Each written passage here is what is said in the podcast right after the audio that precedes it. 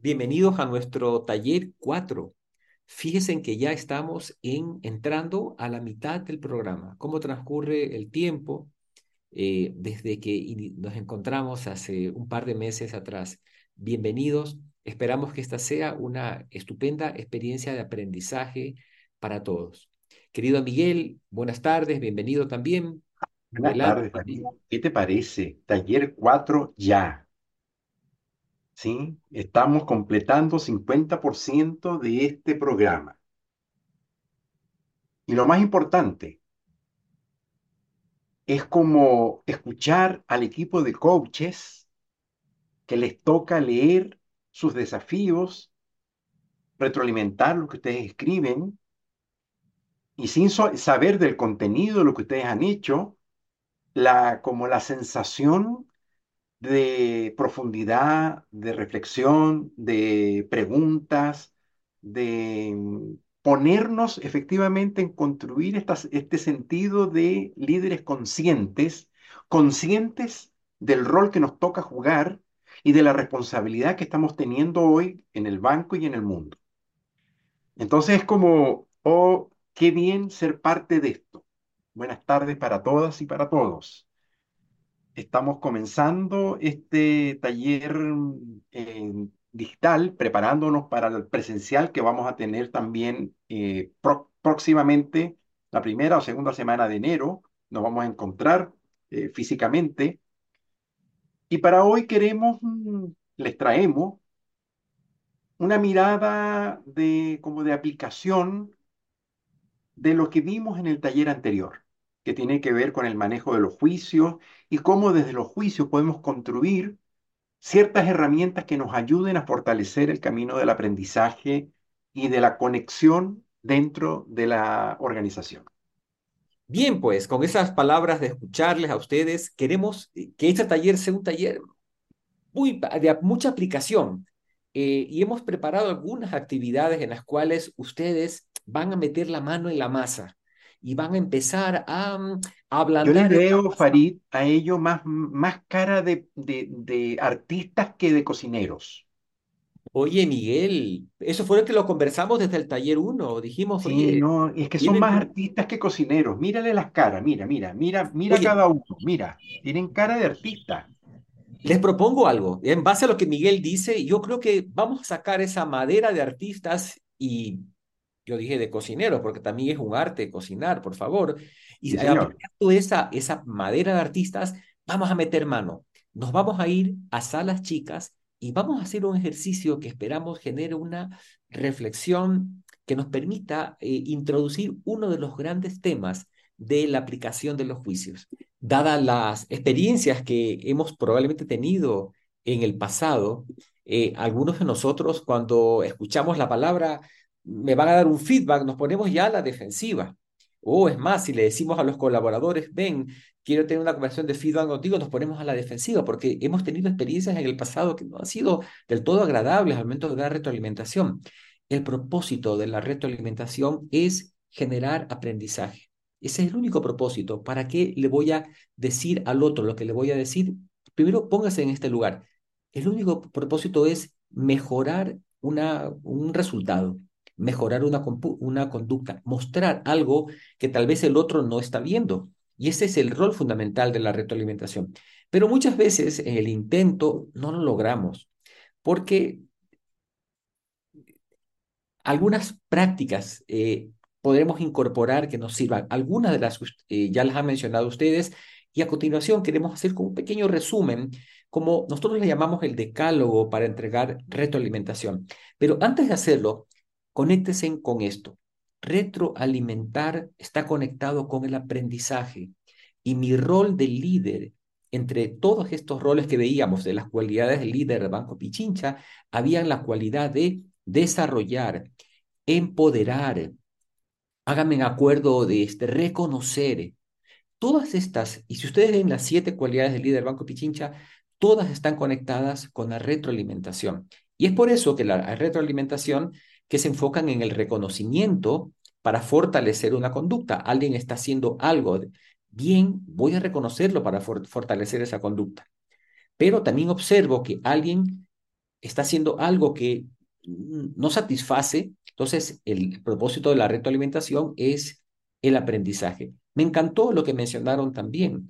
No esperemos a dar retroalimentación al final del, de los seis meses, no sé con qué frecuencia realizan retroalimentaciones formales en Banco Pichincha, pero la retroalimentación es una cosa del día a día, es una práctica que utiliza el líder para desarrollar a su equipo, para generar aprendizajes, para reconocer también. La primera cosa, ya lo mencionaron, dar retroalimentación a menudo genera eh, esa sensación de que, ¿qué me van a decir?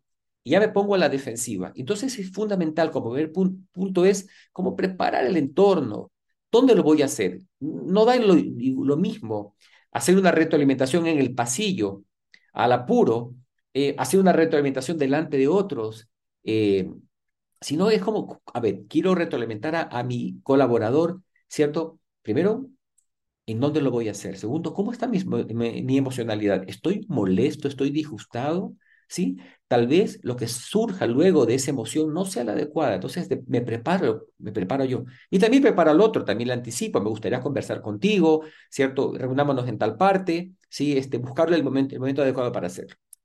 Crear el contexto esta parte es fundamental, digamos, ¿no? El crear el contexto es no llegar simplemente lo que sucedió allí, te quiero decir, sino crear el contexto es como comentar, mira, quiero hablar contigo al respecto de algo que estoy observando, que es importante para nosotros. Eh, como el contexto, me gustaría, lo que te voy a decir, me importa porque tú eres importante para mi equipo y los resultados del equipo, como crear el contexto y preparar el camino para entregar la retroalimentación. Uno de los, eh, en el punto número tres, quiero, queremos mencionar que una de las, a veces una de las fallas cuando entregamos retroalimentación es que personalizamos. Solemos decir cosas como eres, eres incumplido, eres eh, irresponsable, eh, y hacemos una, le, entregamos a la persona una, como una característica de la persona. Y esto nuevamente genera una barrera. Nos ponemos a la defensiva cuando nos dicen, eres incumplido, no estás interesado, ¿sí? Le ponemos una barrera. Es, lo importante es eh, mostrar en la reunión en la cual participamos ayer, noté esto, ¿sí? O sea, sin referirnos al hecho concreto. No exagerar. A, menudo cuando entregamos retroalimentaciones, siempre te comportas así. Todo el tiempo haces eso. Son generalizaciones. Y la persona cuando nos dicen eso, no, pero es que yo no soy así siempre. Yo, este, no, también tengo esta, esta, estas conductas adecuadas y también me conformo de, esta, de esta forma. ¿Cómo, ¿Cómo que dice siempre? Entonces, nuevamente, en los puntos 3 y 4, lo que queremos es que ustedes se den cuenta que la generalización la personalizar eh, a la persona o generalizar también genera, levantan eh, barreras que bloquean la escucha, que bloquean la posibilidad de generar la retroalimentación. Otro aspecto es no asumir que el otro hizo lo que hizo por algunas intenciones oscuras. Ah, es que me quiere dañar. Es que lo hizo adrede para que esto salga mal. Es que se comportó así porque está molesto conmigo. No, no, no escribir. Vayamos a dar retroalimentación soltando esos juicios o esos prejuicios que nos pueden a nosotros eh, generar el un resultado no deseado en la retroalimentación. Entonces, vamos con, estos puntos. Vamos a la siguiente lámina, por favor. Muy bien. Y aquí queremos entrar a lo que trabajamos en el taller anterior, ¿cierto? La retroalimentación es compartir un juicio al respecto de lo que nosotros observamos en los demás. Y es por eso que es importante referirse a las acciones concretas que hemos observado. Te quiero decir, Juan, que en la reunión de ayer el informe que presentaste estuvo incompleto. ¿sí? Le faltaban estos datos. Entonces, me, voy a referir a acciones concretas. María, cuando atendiste a tu cliente, la forma como le respondiste no fue adecuada. Le dijiste esto. Sí, me refiero a acciones concretas. Siempre la retroalimentación debe basarse en comportamientos o acciones concretas que observo en el otro. No es que siempre te veo de esta manera. No, es una generalización la que estoy haciendo allí. Vamos, acciones concretas, específicas. En el ejercicio de la pintura me faltó esto, noté esta parte, ¿ok? Punto importante cuando traigamos retroalimentación es, hay una razón por la cual yo doy retroalimentación.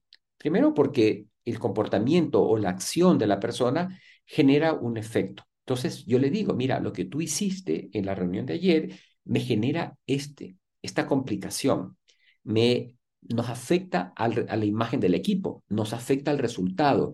Entregar a la persona eh, la mirada de cómo nos afecta aquello que, o cómo le afecta también a la persona. Mira, esto que realizaste, esta acción, cómo afecta tu imagen o cómo te genera tensión con el otro equipo. Mostrarle el, efecto de la retroalimentación. Siempre cuando yo entrego, cuando usted entregue retroalimentación, antes de hacer el ejercicio de la retroalimentación, busque fundar el juicio. A ver, le voy a decir a la persona esto, tengo eh, acciones, puedo fundamentar aquello que voy a decir, ¿de acuerdo? ¿Tengo los elementos suficientes para decir esto a la persona?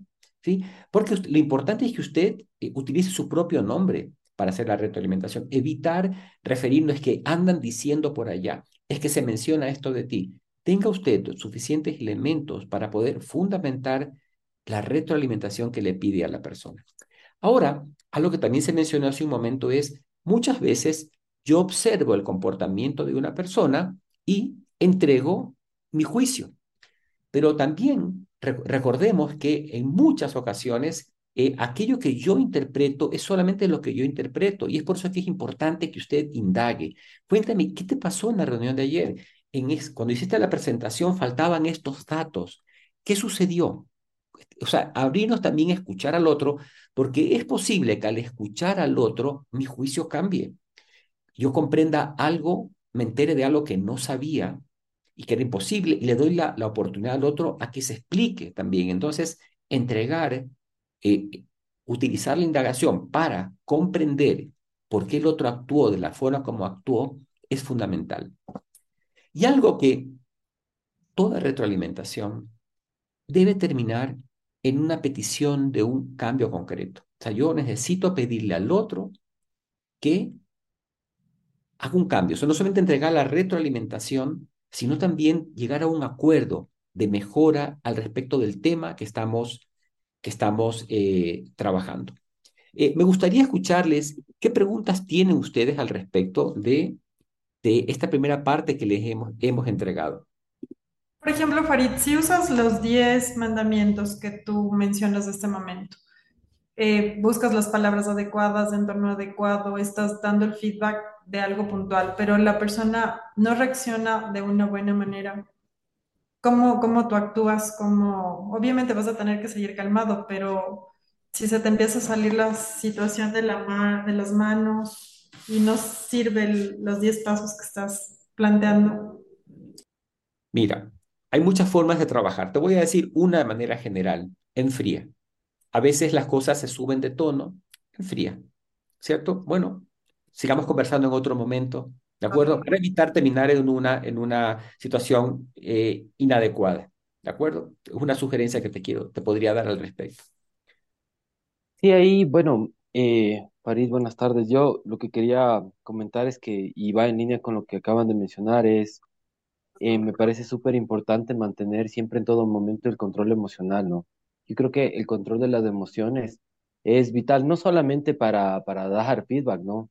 Eso, el control de las emociones tiene que estar presente en todo momento dentro de, nuestras, de nuestro diario vivir. Y yo creo que eh, si logramos eh, tener ese control, creo que las cosas fluyen de mejor manera. Hay veces también en las que por ejemplo, yo cuando he estado en una situación tensa, compleja, porque eso es parte del día a día, eh, yo creo que ahí es básico lo que menciona el control de las emociones, pero también tratar de entender por qué la persona está reaccionando así.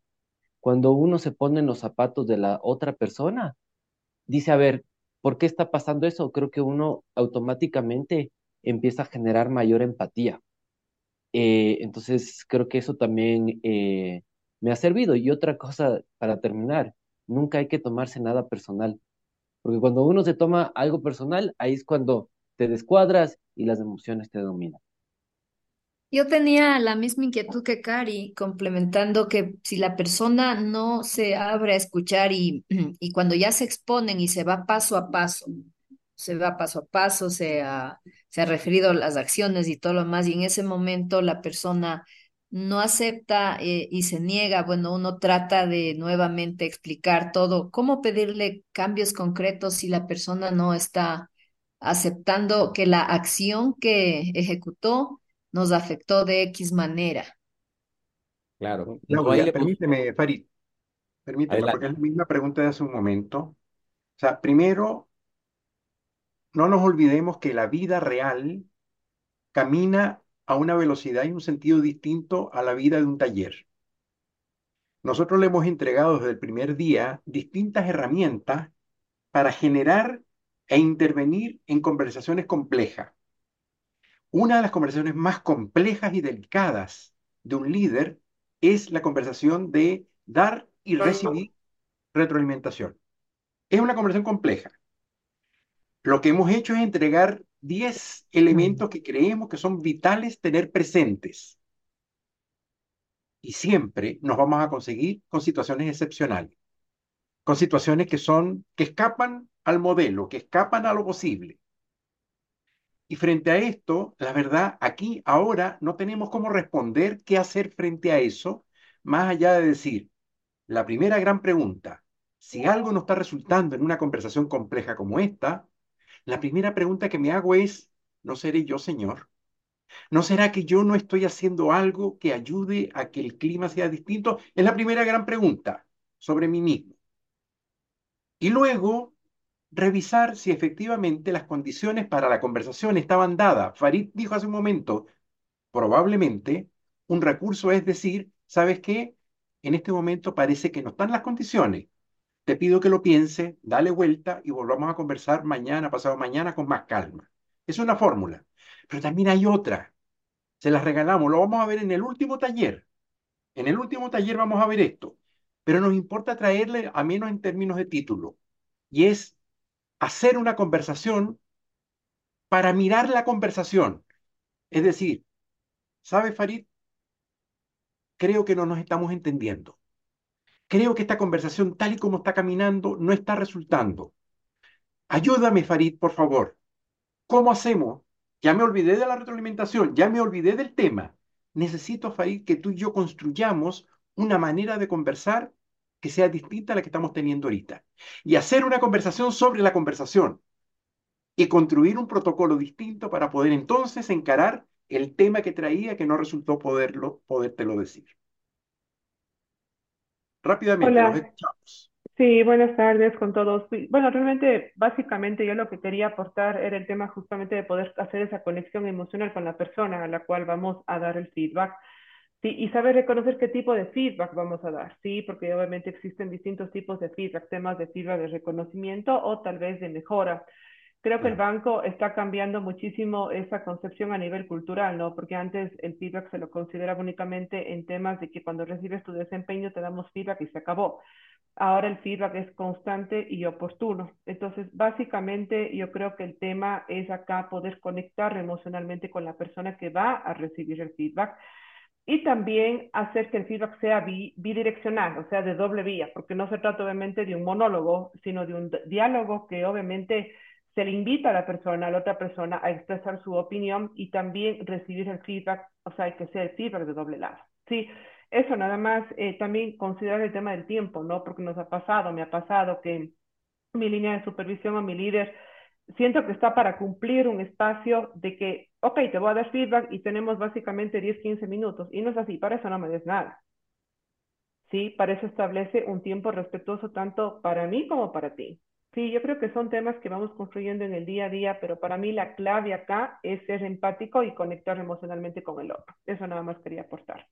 Sí, a ver, en, en la misma línea de todos los temas que, que trataste, Felid, a ver, a mí el que más eh, son dos. Uno es preparar el momento para hacer la, el feedback, no agarrar en, el, un- en un pasillo y decirle, ah, estás trabajando bien, una palmadita en el hombro, o no, porque eso sé que no va a tener ningún tipo de, de relación y él no me va a poder devolver nada, es un cruce de palabras.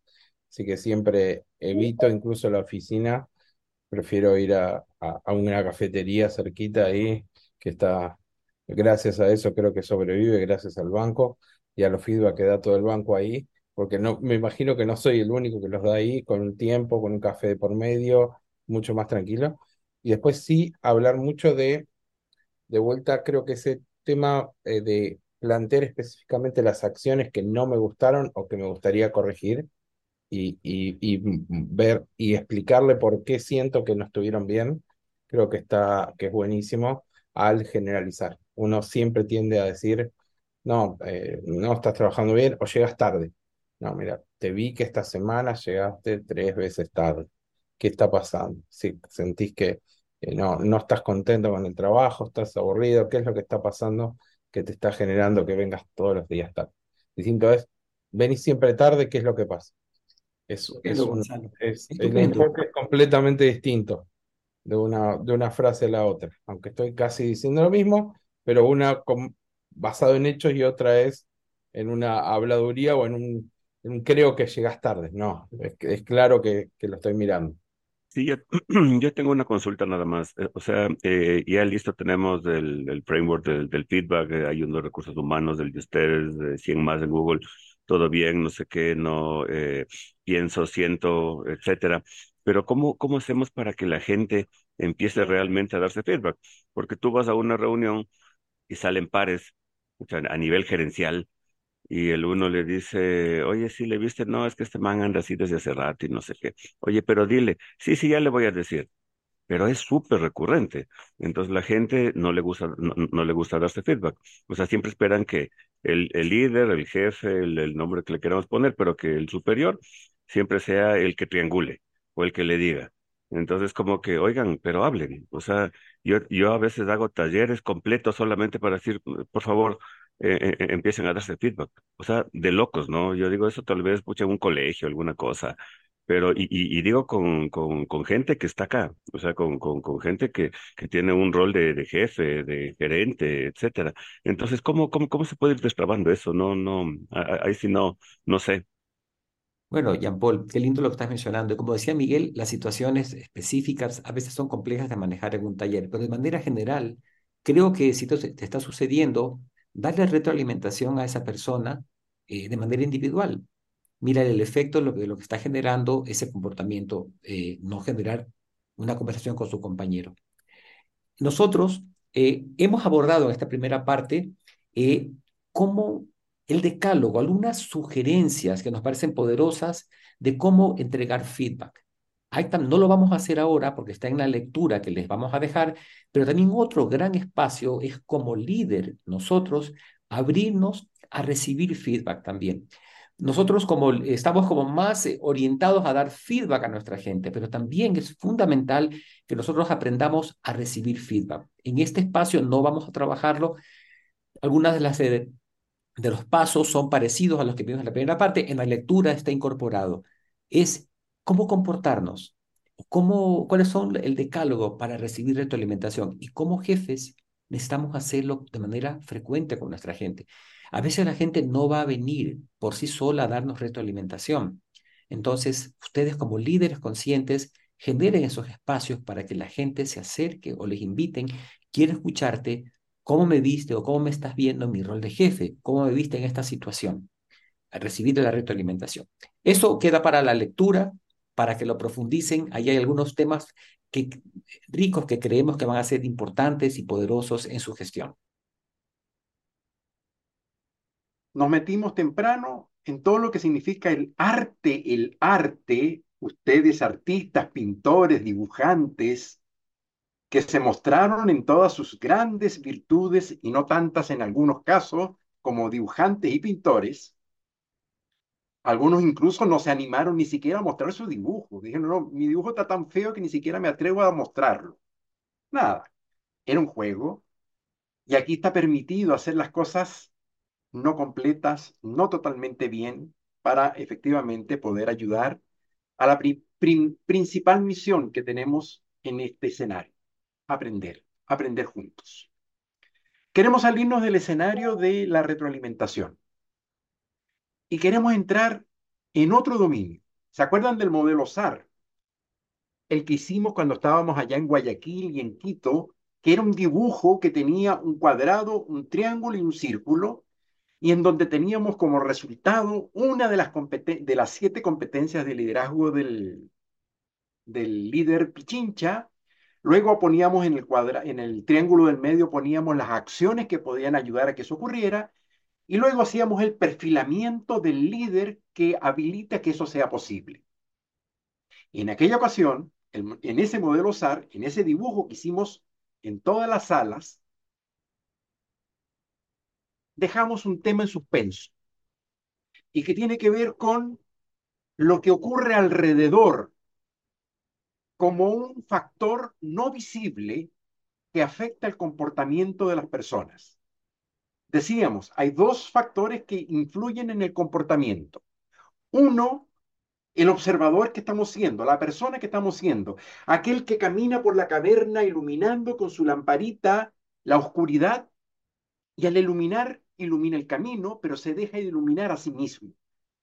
Una de las cosas que estamos haciendo desde el primer día que nos conseguimos y que nos conocimos fue dar vuelta la lámpara para empezar a mirarnos a nosotros. Y yo le decía a Marta, creo que era Marta que le decía al principio, mirarnos en todas aquellas fortalezas y elementos positivos que nos constituyen, aquello que es rico en nuestro ser humano como hombres y mujeres, que nos ha tocado por circunstancias de la vida ser líderes en Banco Pichincha, pero también en casa, en el espacio personal, cómo cada uno reconoce lo positivo que lo constituye, por un lado, pero también aquello que hace falta mejorar, cambiar, transformar, hacer algo distinto con respecto a mí mismo. Primer gran determinante de la acción del ser humano. Y el segundo tiene que ver con los sistemas, cómo los sistemas nos determinan. Esa es la gran pregunta que traemos en esta ocasión. ¿Cuáles son los sistemas que me determinaron a llegar donde estoy yo hoy, aquí presente con ustedes? yo hice un ejercicio hace algún tiempo atrás y puse en Google la palabra sistemas. ¿Sí? Es una sopa enredada de múltiples cosas que al final terminan como mostrando lo que significa cohabitar habitar y ser parte de los sistemas que nos constituyen. El banco es un sistema. El Ecuador como país es un sistema. La banca en general, el modelo financiero es un sistema. La casa particular de cada uno es un sistema. Y es un sistema que tiene ciertas condiciones, ciertas características que nos permiten poder operar en ellos, mirarlos y hacer dos preguntas cómo los sistemas me afectan a mí, es decir, cómo yo soy producto de los sistemas que me ha tocado habitar y, vivir, y cómo logro yo impactar hacia afuera a los sistemas con los que me toca interactuar. Una pregunta muy importante. Un líder necesita hacerse la pregunta todo el tiempo, ¿qué sistemas me afectan? ¿Y a qué sistemas yo puedo afectar, intervenir y tocar. Son muchos los sistemas que en el mundo quisiéramos tocar, que quisiéramos poder mm, eh, eh, de alguna manera transformar. Creo que todos cuando éramos jóvenes soñábamos con cambiar el mundo. Y saben, hemos cambiado nosotros. Hemos devenido en los seres humanos que estamos hoy aquí presentes. Y la pregunta por cambiar el mundo sigue siendo una pregunta vigente, vital, importante. Tal vez cambió hoy el cómo lo hago, de qué forma es mi aporte al cambio del mundo, al cambio de los sistemas a los que pertenezco, cómo hoy yo puedo de alguna forma ayudar a una mejor relación con el planeta, a una mejor relación con, con la naturaleza, con los seres vivos, con el misterio que son las distintas personas distintas a mí mismo, aprender a construir patrones de convivencia diferente en el mundo que me toca a mí vivir, empezando por el comedor de mi propia casa. Es decir, si al final miramos que los sistemas son formas complejas de articular la multiplicidad de los integrantes de cada unidad a la que pertenecemos, tenemos un enorme desafío, una enorme responsabilidad. Entender los elementos de una mirada sistémica nos permite, en primer lugar, entender el orden y desorden caótico en el cual nos toca convivir. Y aquí aparecen elementos que conversamos en, en talleres anteriores. La importancia de de ser flexible, de aprender a convivir y a movernos en las distintas circunstancias y entender que cada vez que movemos una pieza o dejamos de moverla, eso de alguna forma afecta y toca el entorno donde estamos interactuando. Las relaciones sociales, la conectividad, la forma de construir relaciones entre nosotros tiene que ver con una mirada sistémica, una mirada global, en donde cada cosa que hacemos en pequeño afecta el grande y lo grande también afecta a lo pequeño. Y es como una interdependencia permanente entre todas las situaciones que nos, nos están tocando todo el tiempo. Eh, vivimos en estructuras formales, pero al mismo tiempo informales. El banco tiene un organigrama, me reí hace rato en uno de los comentarios, decía, organigrama mata calendario. Es decir, al final, ¿cómo? O sea, lo que yo entendí, lo que yo entiendo del chiste o del comentario, es que al final las estructuras de autoridad marcan y determinan la manera como vamos haciendo las cosas en la medida en que la autoridad efectivamente es una autoridad ganada, construida a partir de la escucha, del respeto y de la integración de los equipos. Y fíjense, estoy usando una mirada sistémica. Los sistemas están constituidos por muchas partes, por muchas piezas. Nuestros equipos de trabajo son sistemas, microsistemas, y en los cuales nosotros intervenimos y trabajamos para construir sentido de pertenencia, responsabilidad, compromiso, accountability, eh, como marca propia, sello propio, al final con, el compromiso con los resultados y con lo que nos toca hacer como líder. El liderazgo es otro complejo fenómeno sistémico que está hecho de tantas piezas, de tantas partes, que nos importa cada vez que miramos qué significa ser líder, mirar la multiplicidad de piezas que constituyen el acto de ser líderes y aprender a, jugar con las distintas piezas como un Lego, con los distintos colores que están presentes. Forma y contenido tan importantes, lo hemos dicho desde el primer día que nos conocimos. Importa no solo el contenido de lo que decimos, la forma también importa. Y tiene que ver con integrar piezas en, en un proceso complejo como es las conversaciones que construimos. La plasticidad, como parte de nuestra estructura neuronal, y de nuestra estructura organizativa y de los modelos con los que nos toca interactuar. Aprender a ser flexible. Yo les, regalaba la palabra, ¿se acuerdan la palabra improvisación? La capacidad de operar en lo no previsto y que tiene que ver con que si yo tengo un plan, un diseño, pero la vida, la realidad me lleva por otros caminos, aprender rápidamente a articular algo distinto. Hace rato apareció reiteradamente la relación entre la emoción y la corporalidad, cómo al final tanto la manera, las emociones, la forma en que digo las cosas, el cuerpo que participa en las conversaciones, también afecta de alguna forma el resultado que quiero tener. Ustedes deben haber visto esto, ¿sí? El impacto que tuvo lo que tocó en el mundo financiero estas distintas marcas que están aquí presentes en el mundo entero, todos los bancos hicieron la pregunta, ¿qué estamos nosotros haciendo para evitar que pase lo que le pasó a esta gente? O cómo estamos nosotros contribuyendo a correr los mismos riesgos. ¿Y dónde está el, área de riesgo frente a lo que le pasó a estas instituciones?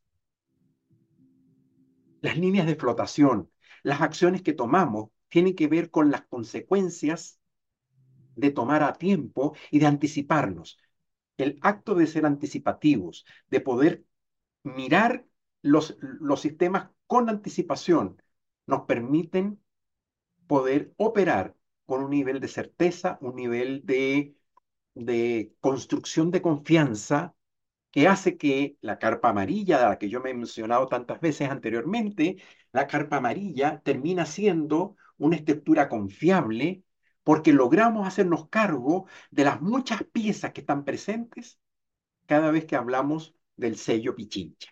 ¿Por qué traemos este tema?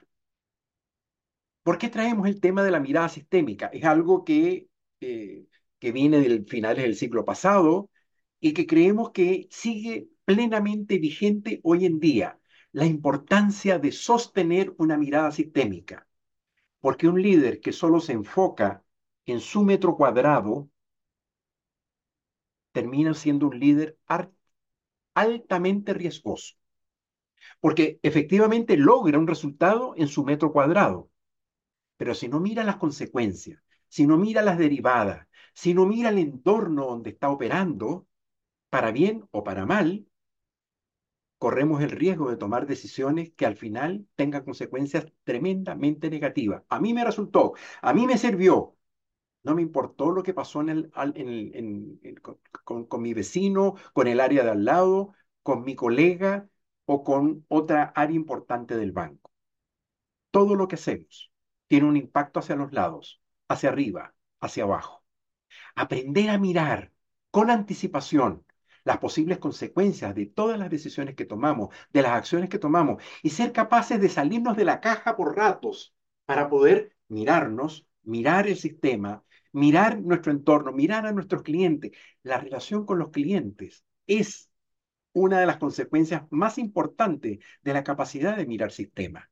Porque a veces lo que un cliente pide, sistémica, aparentemente es fácil resolverlo y le puedo decir que sí, pero las consecuencias sistémicas me hacen decir, no, no es posible, ahora no, los riesgos son demasiado grandes. Pero eso lo, lo puedo hacer solo cuando estoy mirando globalmente el particular problema que me está trayendo una persona. Un líder consciente. Y parte de las siete características del liderazgo de Pichincha es esta mirada global, la capacidad de mirar grande y mirar chico, de combinar permanentemente las distintas formas de mirar, desde el águila de arriba o desde la serpiente de abajo, para poder entonces tomar decisiones que efectivamente impacten de una manera positiva en lo que queremos realizar. Queremos dejarles dos preguntas. Dos preguntas que creemos que son muy importantes. Ustedes todos son líderes. Han construido un recorrido de liderazgo. Y lo que les voy a pedir a cada uno es que escriba en cuatro líneas, cinco líneas, los sistemas de los cuales ustedes son parte y fueron parte, que los habilitaron como los líderes que hoy están siendo. Puedo contarles de mí, por ejemplo. Ya yo les había dicho, yo soy chileno y soy venezolano. Nací en Chile, pero me crié en Venezuela y terminé de envejecer en Chile. Por lo tanto, mi sistema comenzó con un sistema de sierra, de cordillera, con la melancolía, la tristeza, la forma reflexiva eh, de pensar, de mirar, de entender al mundo.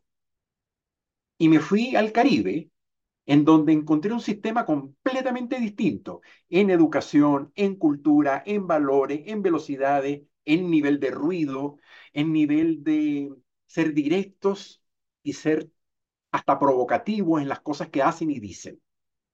En el Caribe aprendí entonces la expansión, un sistema completamente distinto al sistema de la sierra, al sistema de la cordillera.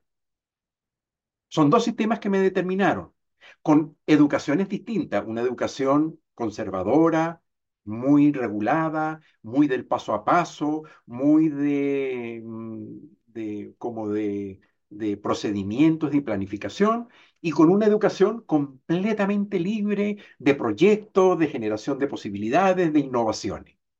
Son dos sistemas que me determinaron en el ser humano que yo hoy estoy siendo. Hay otros sistemas que me ayudaron. Mis trabajos, las distintas empresas en las que estuve, el, rol de mi madre, el rol de mi padre, de mi abuela, de mi, de mi abuelo, cómo cada uno aportó a la forma como fui construyendo un sistema que a mí me encanta y que me cambió mi vida radicalmente, es el sistema llamado paternidad. Cuando me instalé en el ser papá, eso me cambió la vida. Me cambió las prioridades, me cambió la jerarquía, lo que importaba y lo que, no importaba cambió radicalmente. El sistema de construir y ser parte de una familia. Todo eso son los factores que me determinan en el ser humano que yo estoy siendo ahora. Entonces lo que les pido a cada uno es que haga una síntesis de los sistemas que ustedes los marcaron para llegar a ser el ser humano que cada uno de ustedes es. Y cómo, a partir de eso, cada uno está construyendo un sello de liderazgo que está determinado por ciertos sistemas de los cuales ustedes provienen. ¿Cuál es mi sello de liderazgo dado los sistemas de los que vengo? Esa es la pregunta. ¿Cuál es mi sello de liderazgo dado los sistemas de los que provengo? Primera pregunta. Y la segunda, ojalá que les dé tiempo de hacerla, la segunda pregunta es, ¿y a qué sistemas yo impacto? ¿Cuáles son los sistemas a los cuales yo le puedo dar un aporte de valor, de cambio, de transformación? ¿Qué hago para cambiar los sistemas a los que hoy pertenezco? Eso se parece a la pregunta, ¿y qué estoy yo haciendo para tener un mejor mundo hoy? Bien, con estas dos preguntas, los quiero dejar en manos del coach o de la coach e irnos a hacer una conversación libre, abierta, sobre cómo yo he crecido dado los sistemas que tengo y a qué sistemas yo puedo impactar y cómo y cuál es mi aporte a un mundo mejor, a un planeta mejor, a una relación distinta de convivencia mejor. Si los sistemas son cambiantes y han ido cambiando a lo largo del tiempo de la vida, ¿cuáles son los cambios que ahora yo puedo intencionar para lograr una mejor vida, un mejor trabajo, una mejor identidad, un mejor liderazgo, un mejor ser persona? Los sistemas cambian, los sistemas van mutando. ¿Qué puedo yo hacer para intencionar entonces aquellos cambios que creo que son importantes que ocurran los sistemas en donde yo puedo tocar, personales y profesionales. Somos seres cambiantes en proceso de transformación y los sistemas son también fenómenos en transformación, en cambio continuo. A veces los cambios no nos gustan, pero podemos intencionar algunos cambios. ¿Cuáles son aquellos en donde sí podemos nosotros influir? El camino que estamos recorriendo, fíjense ustedes, comenzamos hablando de la retroalimentación como un aplicativo del manejo de los juicios.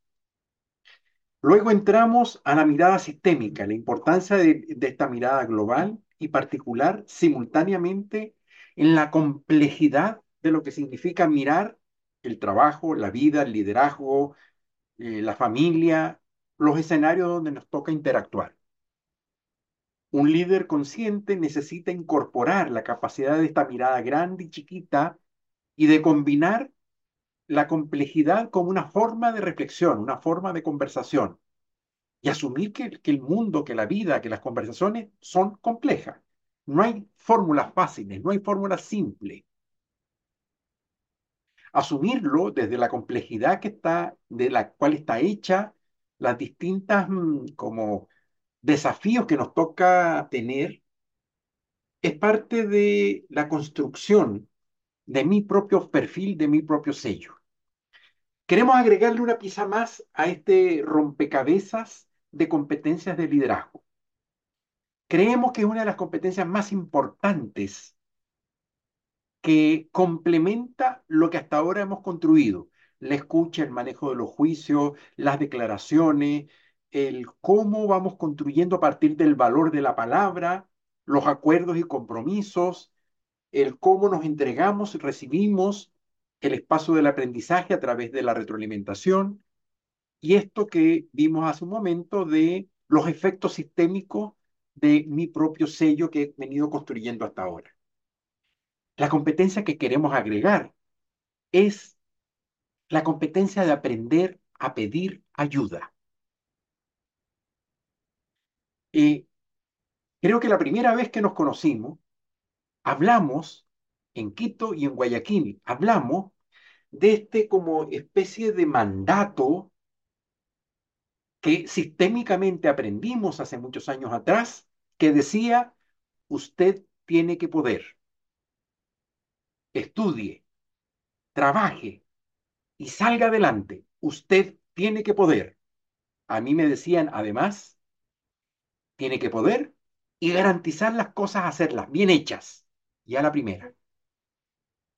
Y fuimos viviendo y construyendo nuestra vida a partir de usted tiene que poder. Y eso nos lleva a una habitualidad que contradice el sentido colaborativo, participativo, integrativo que un líder de Pichincha necesita cultivar. Es completamente antagónico. Construir equipo, construir colaboración, construir sentido de pertenencia, construir integración de las múltiples partes, el sentido de la inclusión. Todo eso es contradictorio con el acto de decir, yo solo puedo, yo tengo que poder.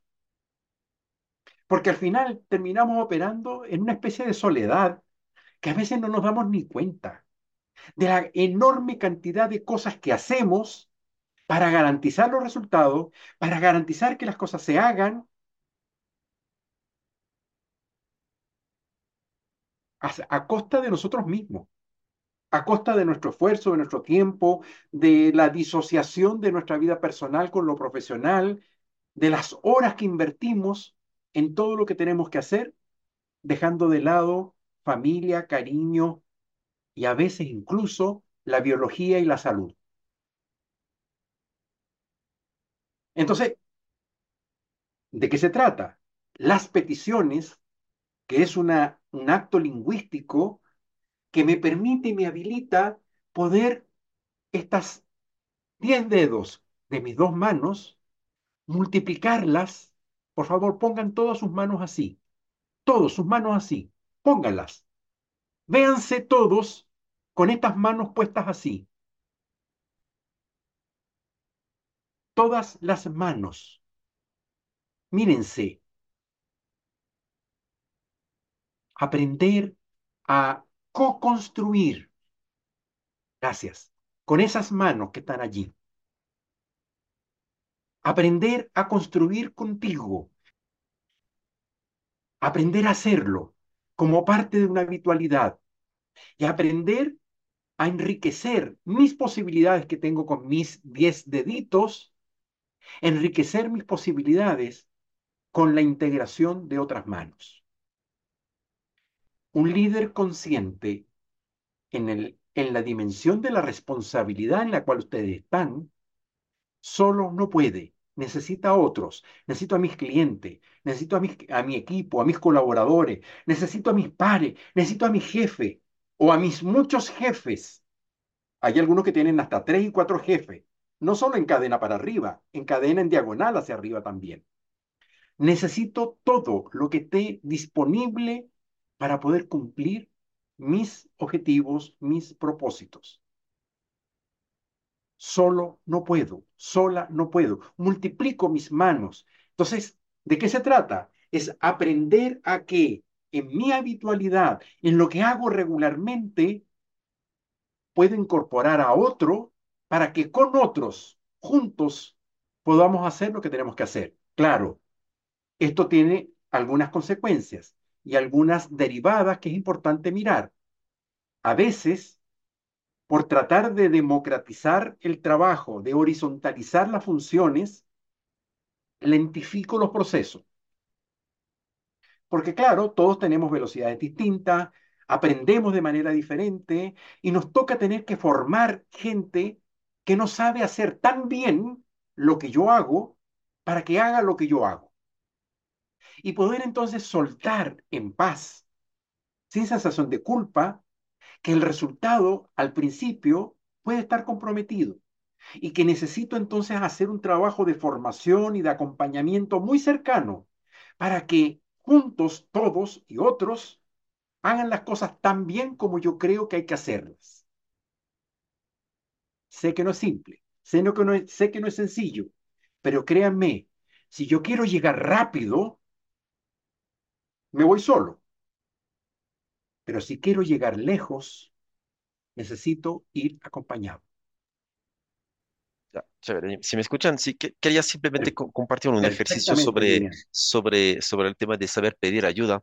Em, nos pusieron a hacer una, una cadena de, de construcción de, de un vehículo automotriz, pero de madera, ¿no es cierto? Entonces había va- varias, varias etapas y varios grupos, cada uno tenía su tarea, ¿no es cierto? Pero la cadena avanzaba, avanzaba porque avanzaba. Entonces, lo, lo que pasaba al, al, al inicio, que aparte del- de la falta de organización, es que cada uno quería salvarse por sí mismo y no pedir ayuda, ¿no es cierto? Y lo que pasaba es que al siguiente grupo, pues le pasaba un- su parte del carro que ya era defectuosa. Y, nadie se quería acordar de que había una cuerda que era para parar y pedir ayuda. El supervisor entra, mete las manos, ¿no es cierto? Te, te, te ayuda, te, además te, te enseña y de paso la cadena continúa y, y sale con, y sale con calidad. Pero al inicio nadie quería pedir ayuda.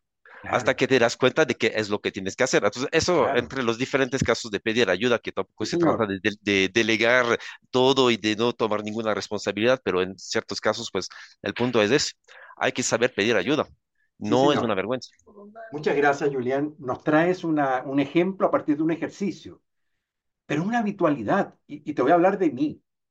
Yo, yo enseño de esto, yo hablo de esto, hago coaching con este tema y créeme, en mi habitualidad, a pesar de que tengo la conciencia de la importancia de integrar, muchas veces me he visto a las 2 de la mañana terminando un informe, escribiendo algo y dice, ¿por qué yo solo tengo que estar haciendo esto a esta hora? Por Dios, un, un domingo en la mañana trabajando. ¿Por qué? Porque precisamente no pedí ayuda a tiempo a quienes podrían haber tomado o delegado o desarrollado aquello que podemos hacer. O sea, tenemos demasiada, demasiada inercia instalada para no pedir ayuda. Lo primero es darnos cuenta. Incluso te voy a decir algo más a ti y a todos. Esto de no pedir ayuda incluso está estratificado. Hay personas a las cuales nunca, por ningún motivo, le pedimos ayuda. Y hay otros, a los cumplidos, a los responsables, a los que hacen bien la cosa, a los que son rápidos, estamos permanentemente diciéndole, mira, por favor, ven acá, mira esto, ayúdame con esto. O sea, le pedimos ayuda a los más eficientes. ¿Cuál es la consecuencia? El desbalance en las cargas de trabajo y las consecuencias de falta de formación y de desarrollo profesional de la gente con la que me toca trabajar. En casa también nos pasa que hay algunas personas con las cuales fácilmente pedimos y otras no, nos cuesta un poco más. Peor aún, voy más todavía más lejos. Hay temas en los cuales definitivamente nunca, jamás voy a pedir ayuda. Hay temas con los cuales nos cuesta un mundo, temas, no personas. Hay temas con los cuales fácilmente pedimos y temas con los cuales nos cuesta mucho. Conozco importantes líderes en, en, en, en industrias que son vitales en la sociedad, gente que es muy, muy ejemplificadora y trascendente en lo que hacen, que piden fácilmente ayuda cuando se trata de ayudar a otros, cuando tengo que pedir para mi equipo, para mi gente, para mis hijos, no, soy pero un- una máquina pidiendo, pero cuando se trata de pedir para mí, uff, cómo me cuesta, ¿no? Y las razones por las cuales no pido son muchas. Me da vergüenza, me da pudor, me cuesta procesar el no, porque sé que si pido, corro el riesgo de que me digan que no, ¿sí? Y, la verdad, me duele que me digan que no. Y ojo, no me están diciendo que no a mí, le están diciendo que no a la petición que estoy haciendo. Pero nada, cuando me dicen que no, me lo cargo encima y siento que es conmigo el no. Y me duele, me pongo triste o me deprimo, o qué sé yo. O sea, me cuesta procesar el no. Cuando pido, además corro el riesgo de comprometerme, porque si te pido algo y me lo hace, quedo yo comprometido contigo a cuando tú me pidas a mí. Entonces, no, nada, prefiero no tener ese tipo de compromiso. Me da vergüenza pedir, me da miedo pedir. No sé, yo creo que cada uno es importante que haga y que se haga la pregunta, ¿en dónde me cuesta pedir? ¿Qué temas me, comple me acompleja o, o se me hace complejo pedir? ¿Cuáles son los temas que me cuestan? ¿Con qué personas me cuesta pedir? ¿Y en qué escenarios? ¿En dónde me cuesta más pedir? ¿Y por qué me pasa esto? La respuesta no es única. Aquí estamos 200 personas en esta sesión y va, y va a haber 200 respuestas distintas, todas válidas, todas legítimas. Lo importante, incluye a los coaches, que cada uno se haga la pregunta, ¿en dónde me cuesta pedir? ¿Por qué me cuesta pedir? Porque detrás probablemente hay un juicio o hay una cadena de juicios que hacen que yo me responda antes de pedir y evite tener que hacerlo. Total, siempre me va a decir que no. Ya, me ahorro el mal rato de ir a pedir. O cómo lo voy a molestar, pobrecito. Mira cómo está tapado de trabajo. No, yo no lo voy a molestar con otra más encima, no, lo hago yo. Total, al final, yo puedo. Yo puedo, o sea, yo, yo siempre puedo. ¿Cómo rompemos esa inercia? Ese es el desafío, esa es nuestra, nuestro, nuestra convocatoria en esta presentación, en este tema. Tema que vamos a seguir trabajando cuando nos encontremos presencialmente en enero. O sea, sobre esto vamos a seguir insistiendo, porque nos parece de, una importancia capital. Darnos cuenta de nuestros repertorios de petición, de cuándo pedimos bien y de todo lo que nos pasa en el acto del pedir. Te agradezco, Julián, el haber traído el ejemplo y cada uno puede construir sus propios ejemplos de en dónde somos muy competentes y en qué áreas definitivamente tenemos que revisar la manera como pedir. Y suele ocurrir otro fenómeno importante en las peticiones. Pido naranjas y habitualmente me llegan de regreso elefantes. Nada, cambio la consigna, pido elefantes y me llegan vasos de agua. Pido los vasos de agua y me llega cualquier otra cosa. ¿Qué pasa? Que cuando pido lo que pido, me llega lo que me llega. Tiene que ver con algo que hace rato decíamos, cada quien dice lo que dice cada quien escucha lo que escucha. Aprovecho, pusiste el tema en el chat. Efectivamente, parte, no te estoy viendo, ojalá que estés por allí, pero en todo caso esto es contigo en particular. Sí, efectivamente, esa es una gran dificultad que tenemos no solo los líderes, las personas. Pedimos algo y el otro entendió lo que entendió y salió a pedir, perdón, a cumplir lo que le pedí desde lo que entendió cada quien. Y queremos regalarles hmm, antes de regalarles nada. Por favor, en un minuto, no más, en un minuto, papel y lápiz todo el mundo. Escriban todos una petición tal y como la harían, como la hacen habitualmente. Escriban una petición, así como la hacen habitualmente.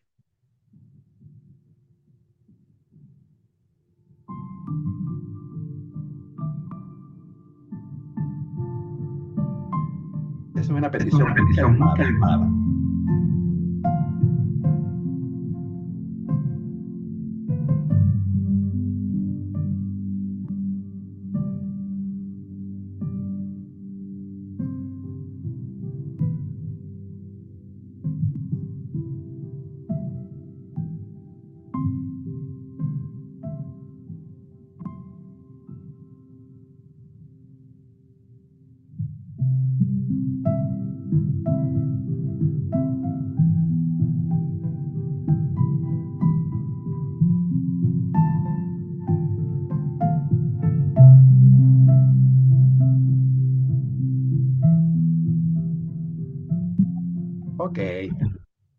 Escribieron, ¿verdad?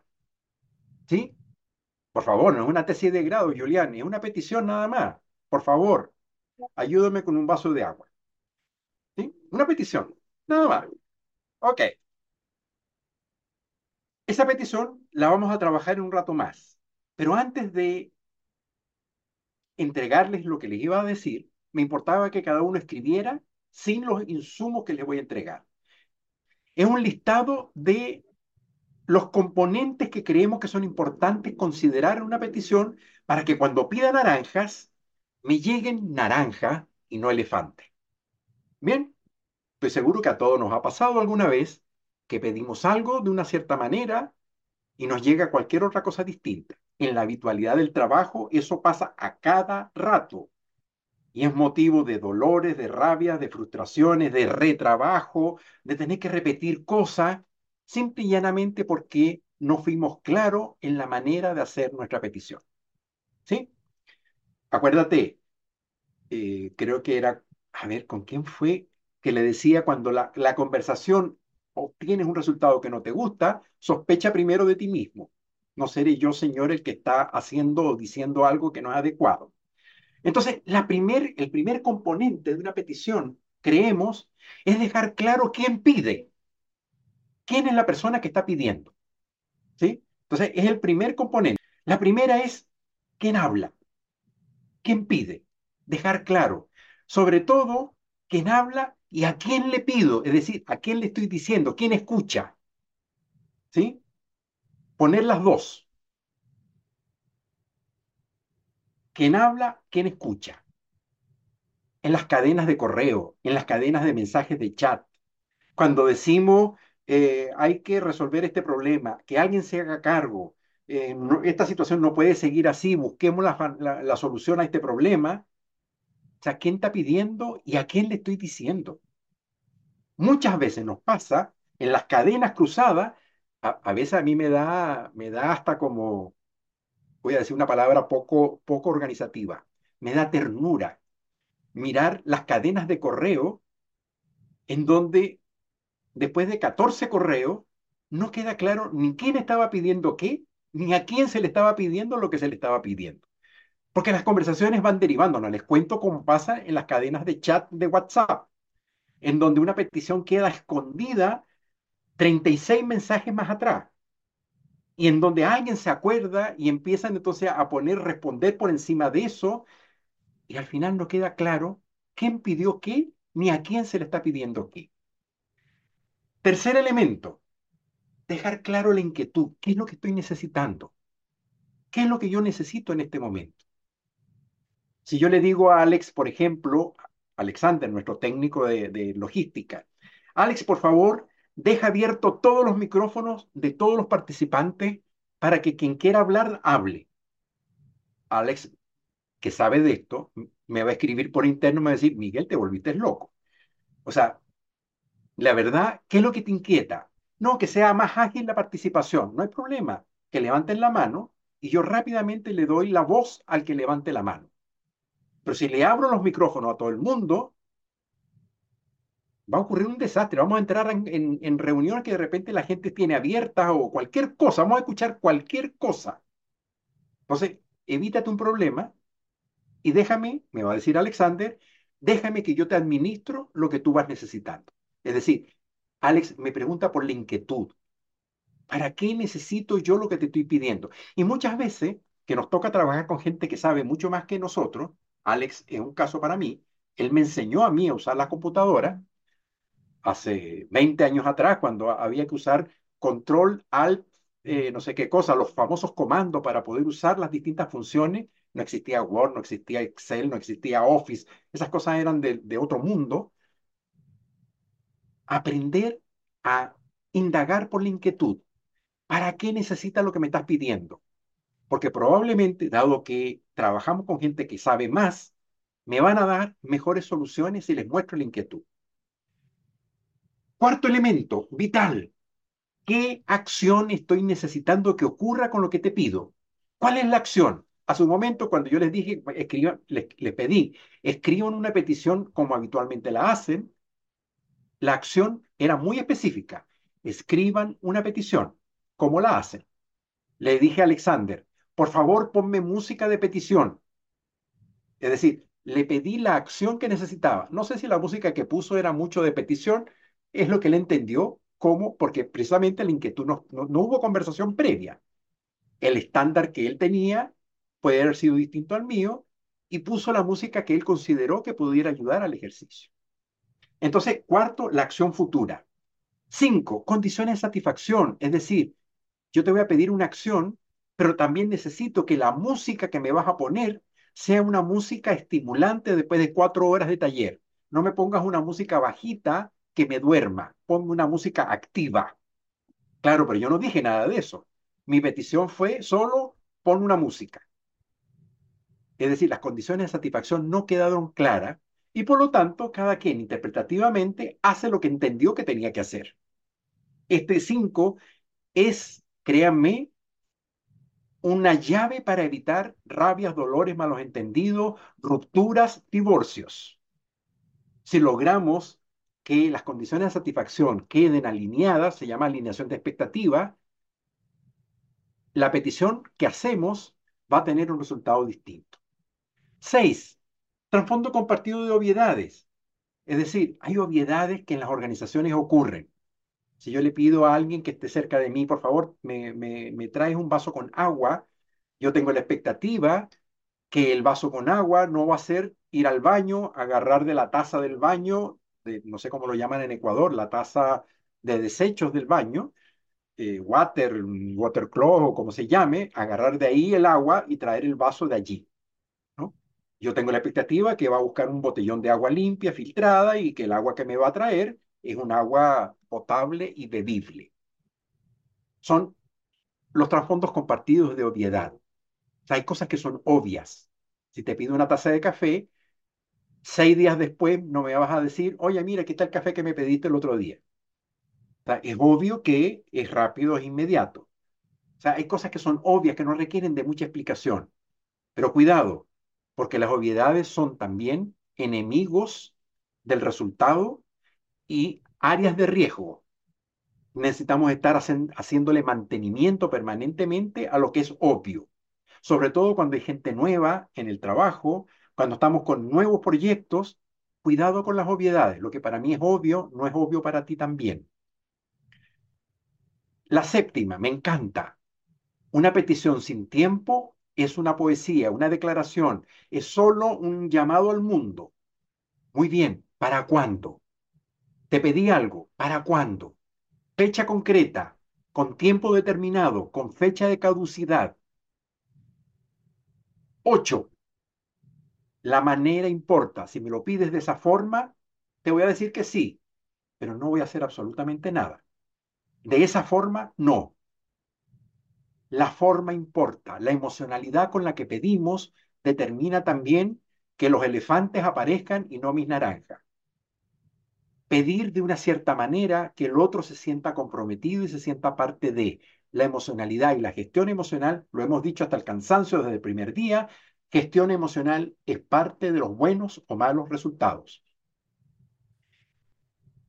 9, 10, la confianza, o sea, el espacio de confianza, el hábitat de confianza que requiero para poder hacer las peticiones. Hay gente a la que no, no le tengo confianza. Yo decía, solemos pedirle a aquel que mejor cumple y a aquel que cumple menos le pedimos menos. Es decir, no tengo la confianza de que tú me vas a cumplir, contigo sí tengo la confianza, con las consecuencias de desequilibrios que eso puede traer.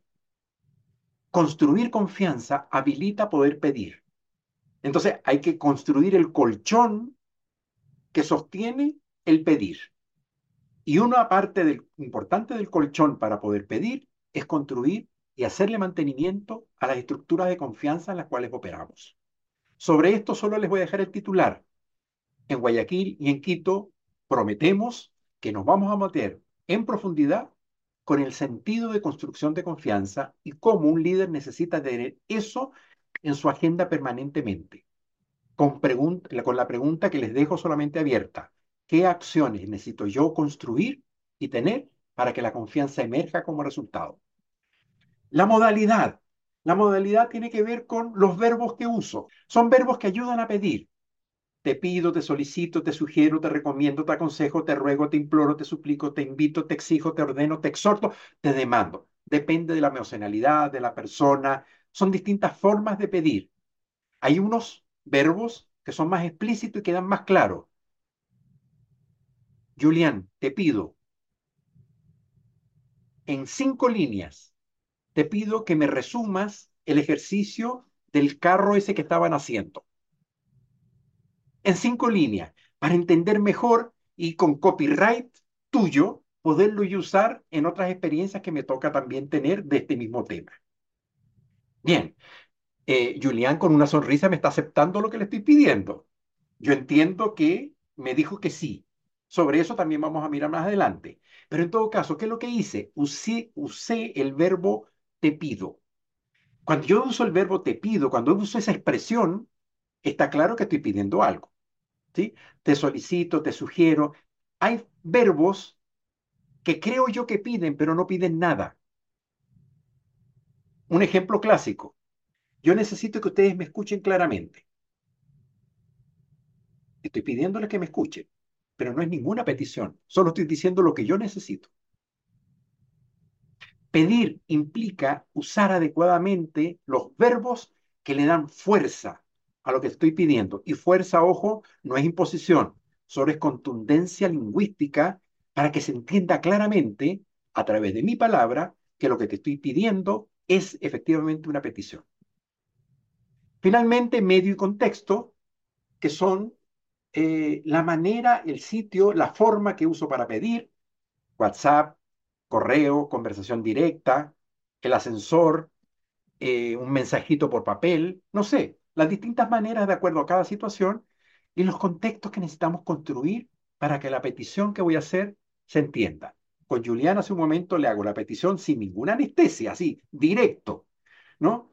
Y él de manera bastante poco responsable de una vez me dijo que sí. O sea, nada, cero contexto, cero creación de, de, de, para qué, de por qué, de la inquietud.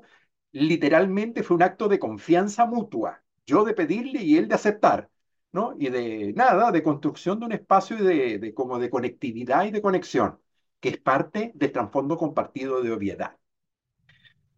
Muy bien, con todo este insumo, les voy a pedir ahora, con, todo esta, con todo este insumo de los elementos de una petición, les voy a pedir a cada uno que regrese a lo que escribió, ¿sí? A lo que escribió como petición habitual y revise qué le agregaría, qué le quitaría, qué ajuste tendría que hacerle a la redacción de su petición usando estos elementos que hace un momento les entregamos. Y luego nos vamos a hacer, perdón, y luego, por favor, Farid, si hay algo que se me pase, indícamelo. Y ahora, y luego nos vamos a ir a sala chica para hacer un ejercicio de petición. ¿Sí? Un ejercicio en donde voy a probar las distintas maneras de... Es un ensayo, por favor, un ensayo. Tengo que pedirle algo a Farid. ¿Sí? Sé que con Farid eh, tenemos muchas cosas de construcción conjunta y él permanentemente me pide y yo le pido a él. Pero hay un tema en particular que me importa pedir y la verdad no sé muy bien cómo hacerlo. Pero como está Farid presente, no lo voy a usar. No voy a ir con Farid a pedirle. Quiero ensayar primero con Santiago, que lo estoy viendo debajo de Farid en mi pantalla, ¿no? Y con una sonrisa me está aceptando el ejercicio esto de responder con sonrisas me encanta como metodología funcional.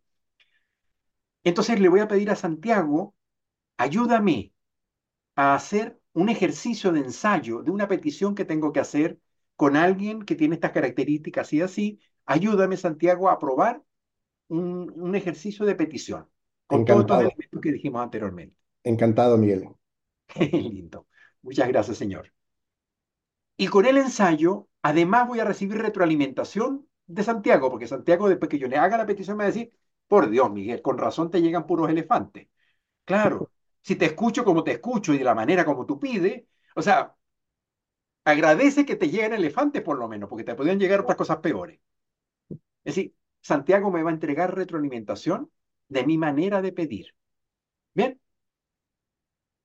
Farid, ¿estamos?